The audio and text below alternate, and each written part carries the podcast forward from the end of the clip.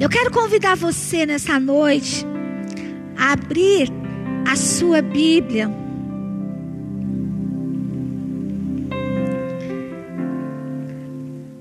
Quero mandar um abraço a todos os irmãos e irmãs da Sara Nossa Terra de Interlagos e de todas as igrejas que têm entrado a cada domingo, a cada terça-feira, a cada momento de fé, que tem nos sido força neste momento aonde nós temos que vir aqui e pregar, muitas vezes e olhar as cadeiras vazias e sentir a ausência de tantas pessoas lindas, tantas pessoas de Deus, que a cada culto, com seu sorriso, com a sua alegria, com a sua presença, vão sentando nessas cadeiras e vão fazendo esse lugar se encher da glória do Pai, da harmonia, da comunhão. E tem sido dias muito é, para nós de, de muitas conversas com o Senhor.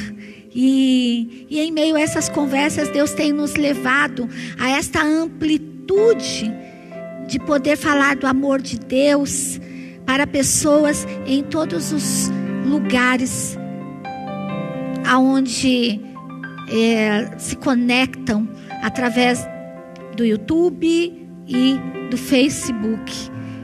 Amém? Quero agradecer as pessoas que têm aí mandado mensagens para nós, pastores. É... Muito obrigado pelo carinho de vocês, pela amizade de cada palavra nas nossas vidas. Amém? Pronto? Pegou sua Bíblia? Abre a sua Bíblia em João, capítulo 9. Essa palavra que eu vou ministrar hoje, ela já foi tão pregada na face da terra. É, talvez você já, você já tenha ouvido outras pessoas ministrarem esta palavra, mas hoje o Senhor trouxe meu coração de ministrar esta palavra. E, e, é tremendo que a palavra de Deus ela, ela não é a mesma todos os dias. Ela se renova todos os dias. Ela sempre traz um, uma novidade. Porque o Evangelho é isso. São boas notícias. Se você pega um jornal que você lê 1910, talvez seja uma notícia interessante, mas não é uma boa notícia para o dia que você está vivendo hoje, talvez. Ou talvez seja a resposta para o que você está vivendo hoje, entende? As notícias elas se renovam quando é, encontram dentro de nós o lugar ao qual precisa suprir. E eu sei que nessa noite existe um lugar dentro de você que precisa ser suprido por causa dessa palavra. Amém? Podemos ler João capítulo 9. Vou pedir para o nosso irmão colocar aqui para nós também. Ao passar Jesus, viu um cego de nascença. Jesus seus discípulos lhe perguntaram: Mestre, quem pecou? Este homem ou seus pais para que ele nascesse cego? Sabe, queridos, aquela pergunta que as pessoas fazem: por que, que você é assim? Quem que errou para você nascer desse jeito? Para você ser desse jeito? Quando a gente para e enxerga a deficiência humana de alguém, a gente sempre se pergunta: o que, será que deu errado? O que, será que aconteceu de errado na vida dos pais, ou no nascimento, ou na vida dessa criança durante a gestação? Existem muitas perguntas que nós fazemos quando nós entramos num ambiente aonde nós encontramos a deficiência humana. No caso desse cego, a palavra cego no grego, ela tem, ela vem de uma palavra, de uma raiz é tufilos. Tufilos. E ela significa, tem dois significados: cego, de cego mesmo, e mentalmente cego. Cego porque não enxerga e mentalmente cego. E eu quero falar com você sobre este segundo significado, mentalmente cego. O que que é uma pessoa mentalmente cega? Uma pessoa que não enxerga com foco, uma pessoa que não enxerga com lucidez, uma pessoa que insaneamente tem uma visão bagunçada, uma pessoa de visão insana, uma pessoa de visão de, desfocada, uma pessoa que tem uma visão enlouquecida. Olha quantas coisas que a gente pode pensar no mentalmente cego. Sabe quando você olha para uma pessoa e fala assim: essa pessoa tem umas atitudes de, de gente doida, de gente maluca, de gente que não pensa, mentalmente cego. Ou a gente que está mentalmente cego para não saber lidar com o jeito das pessoas. Sabe, querido, quando Jesus viu, e a palavra de Deus fala que Jesus viu um cego de nascença. Seus discípulos logo perguntaram: quem pecou? Eu não sei o que, que aquele homem estava fazendo. Eu não sei quais as atitudes daquele homem naquele momento.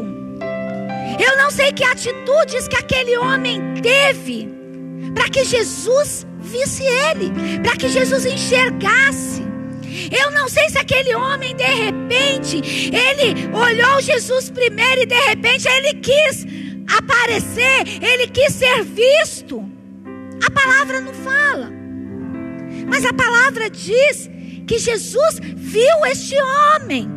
Jesus viu este homem com essa cegueira mental, com esta ausência de visão. E Jesus olhou para ele. E os discípulos também olharam para ele. Só que, queridos, é tão interessante que aqui Jesus vê este homem e tem um olhar para ele. E os discípulos também veem este homem e tem um olhar para este homem. Mas engraçado que o olhar dos discípulos e o olhar de Jesus eram diferentes. Os discípulos perguntam: quem pecou? Quem errou? Para ele nascer desse jeito. Mas Jesus responde: nem ele, nem seus pais pecaram. Mas isto está acontecendo para tornar visível, para tornar manifesto uma obra que o Pai, que Deus vai fazer na vida dele. Querido, olha que olhar tremendo que Jesus tem para aquela situação. Não importa pecou, ninguém pecou, ninguém errou. Às vezes a gente perde tanto tempo nos julgamentos. Às vezes a gente perde tanto tempo julgando as atitudes das pessoas. Às vezes a gente quer ser Deus, mas com o olhar errado. Porque o olhar de Deus não é um olhar de julgamento, o olhar de Deus é um olhar promissor. é um olhar de amor, é um olhar de esperança, é um olhar de confiança, é um olhar de créditos e não de débitos. Deus é amor, Deus é bom, Deus é bondade. E Jesus, quando veio à terra, ele veio para manifestar quem Deus era. Tem uma passagem que fala assim: quem vê o Pai, vê o Filho. E quem vê o Filho, vê o Pai. Ou seja, se Deus é bom, vocês enxergarão a bondade de Deus através da minha vida. Sabe, queridos, Deus quer mudar o teu olhar para a vida. Deus quer mudar o teu olhar para as pessoas. Deus quer mudar o teu olhar para as circunstâncias que hoje você está vivendo. Às vezes é mais fácil a gente, né? A gente está vendo aí, estamos lidando com uma pandemia, estando, estamos lidando um vírus invisível, e é mais fácil para nós anunciarmos quantas pessoas morreram do que anunciarmos quantas pessoas sobreviveram. Sabe por quê? Porque, queridos, o mentalmente cego muitas vezes está dentro do nosso olhar. O mentalmente cego, muitas vezes, está dentro do teu coração, está dentro dos teus pensamentos, está dentro dos teus sentimentos. Deus quer mudar este teu olhar, Deus quer mudar o meu olhar. Deus tem me exortado, queridos a mudar o meu olhar, a ter um olhar bom para as coisas, a ter um olhar bom para as pessoas. E é uma luta muito grande quando a gente lida com as reais atitudes manifestas na vida das pessoas. É tão difícil quando você lida com atitudes insanas com palavras insanas que saem da vida das pessoas.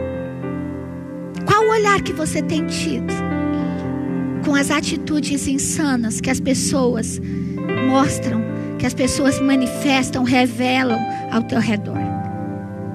Qual tem sido o teu olhar para as falas loucas, perdidas, deturpadas que têm saído da boca das pessoas para a sua vida, para a sua casa, para a nação, para a igreja. Ah, meu amado, Jesus viu aquele cego e hoje ele está vendo você. Hoje, hoje ele está olhando para você. Hoje ele está olhando para a pastora Deise, para Deise. E ele está dizendo: Eu quero manifestar a obra de Deus na sua vida. Mas quando? Enquanto é dia. Enquanto é dia versículo 4 fala: Nós precisamos realizar a obra daquele que me enviou. Porque a noite se aproxima, quando ninguém pode trabalhar. E enquanto estou no mundo, eu sou a luz do mundo. Deus está dizendo para você: não deixe a, a noite chegar. Não deixe o dia escurecer. Não deixe as oportunidades passarem na sua vida de mudar, de ser restaurado, de tomar atitudes novas, de tomar decisões novas para a sua vida, querido. Para, sai desse lugar de desculpas, sai desse lugar de justificativas. Saia desse lugar de ficar contando para as pessoas que você está tendo essa atitude louca por causa do outro. Deus quer manifestar mudança na sua vida, mas para isso você precisa aparecer, para isso você precisa vir para a luz. Para isso, queridos, você precisa se abster do que é mal, do que tem roubado a sua história. Quando Deus, Jesus fala, enquanto é dia, Ele está dizendo isso. Enquanto é tempo, enquanto há tempo para se abster do que, do que tem roubado a sua vida, enquanto é tempo, enquanto é tempo de mudar a condição da tua história. Mude se abra para a mudança. Permita-se ser tratado. Permita ser curado. Deus quer entrar nesse lugar dentro de você, aonde estão os teus sentimentos, as tuas emoções mais profundas, as tuas razões, as tuas memórias que tem aí te levado a um lugar de prisão e você vive justificando. Ah, eu sou assim porque eu sofri um abuso. Ah, eu sou assim porque meu marido não age. Ah, eu sou assim porque a minha mulher não é sábia. Ah, eu sou assim porque os meus filhos estão perdidos. Ah, eu sou assim porque o Brasil está ruim. Ah, eu sou assim porque o meu pai me bateu, minha mãe me bateu. Você, querido, é o resultado daquilo que você decide acreditar ser. Se eu fosse viver pelo que as pessoas decidiram que eu fosse, eu seria, hoje estaria talvez num sanatório. Porque eu sofri um acidente quando eu tinha seis anos de idade. Hoje eu estava contando para meu filho a minha história. Minha história de improvável. Com cinco anos, o médico decretou que era para os meus pais me levarem para casa para morrer. Quero até agradecer as minhas tias, a minha avó que não está mais aqui, que levaram né, as bolachinhas de champanhe para casa da minha mãe e o chamate da época lá, aquela caixinha, para fazer o chá e servir com as bolachinhas para o meu velório. Cinco dias sem comer. E quando o Senhor me mandou para casa, através do médico que disse: Eu não posso fazer mais nada. Meus pais entenderam que tinha alguém que podia fazer algo que aqueles médicos não sabiam, algo que a ciência não descobriu, que é fé, que é o poder de Deus através da oração. E os meus pais oraram, e eu acordei e disse que estava com fome. Aquela pessoa que estava com estômago cheio de feridas, a traqueia, a garganta, a boca cheia de feridas. E eu pedi para comer. E o meu pai falou: faz o chá, serve as bolachinhas. Ah, querido, como é bom a gente comer a bolacha do velório da gente. Eu estou aqui para contrariar a voz do homem. Eu estou aqui para dizer que não é um homem que vai decidir o seu destino, mas o Senhor, Ele está dizendo para você: se você acreditar, se você quiser, vem a mim e beba, e eu te darei água da fonte da vida eterna. Nunca mais você vai ter sede. Nunca mais você vai justificar as mazelas da sua história. Você permitir que hoje, agora, Jesus entre na sua vida e mude a sua vida, mude a sua história. Aí, com seis anos, eu fui atropelada por um ônibus. Tipo, maligno queria que eu vivesse, porque ele sabia que hoje eu estaria aqui pregando para você. Sabe, queridos, eu ouvi por conta desse acidente. E a minha mãe e meu pai estão vivos e pode confirmar isso. Que eu bati a cabeça. E como eu tinha umas atitudes meio diferentes, eles falavam assim: A Deise é doida. A Deise é louca. A Deise vai ser internada no sanatório. Os médicos olharam para minha mãe e disseram para minha mãe: ela vai ter que tomar esse remédio para o resto da vida dela.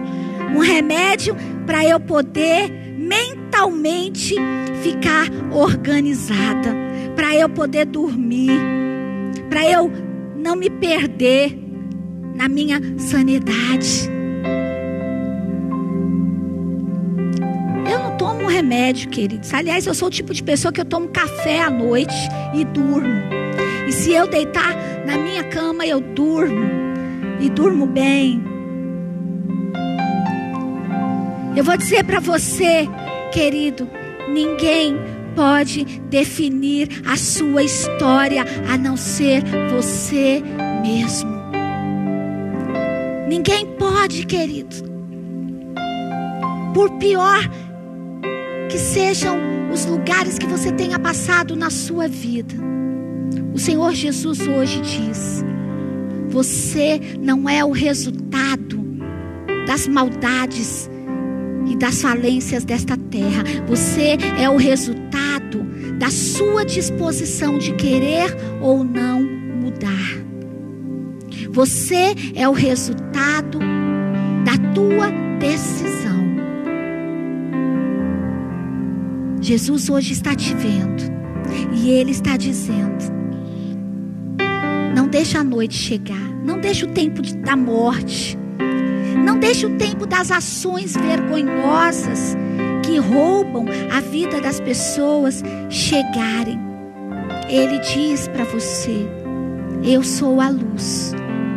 Eu vim para que as trevas não roubem mais a tua visão.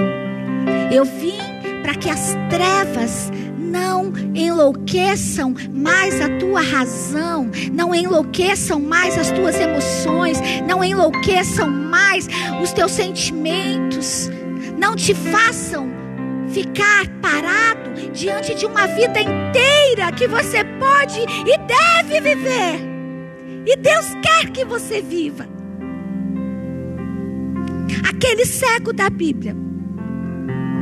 Jesus cuspiu no chão.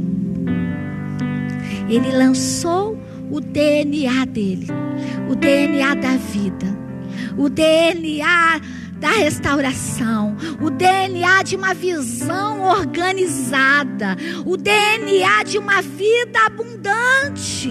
Ele cuspiu na terra. Eu não tenho muito tempo para falar para vocês, mas a terra, o significado da terra, um dos significados é humus. Vem de uma palavra humus, que é humano. E hoje é isso que Deus quer fazer. Ele quer derramar o DNA de vida sobre você. Ele quer Deus e o homem se unir numa sintonia só, para que haja cura para que haja restauração e que você possa se lavar nas águas puras e cristalinas que o Espírito Santo de Deus faz fluir na tua vida, na tua história, através da palavra de Deus. Através da palavra revelada em Cristo Jesus.